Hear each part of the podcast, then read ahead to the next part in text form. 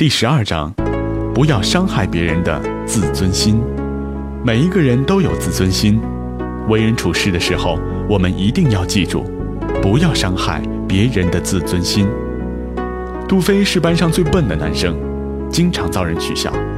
一次课外活动，新来的李老师忽然心血来潮，问同学们为什么袜子有一个洞，大家面面相觑，都不知道怎么回答了。杜飞就更不知道了。李老师自己解答说：“袜子没有洞，人怎么穿呢？”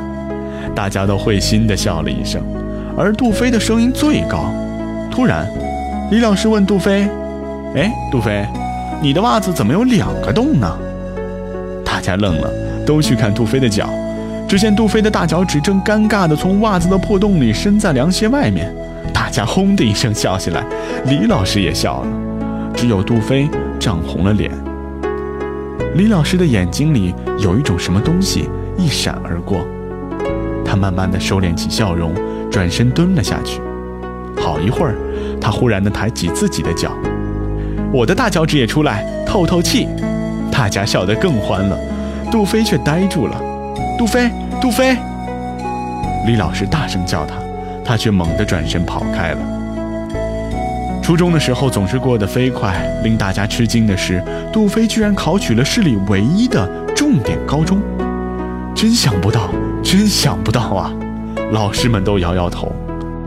有一天，李老师忽然接到杜飞的一封信，说：“老师，您还记得那次课外活动破袜子的故事吗？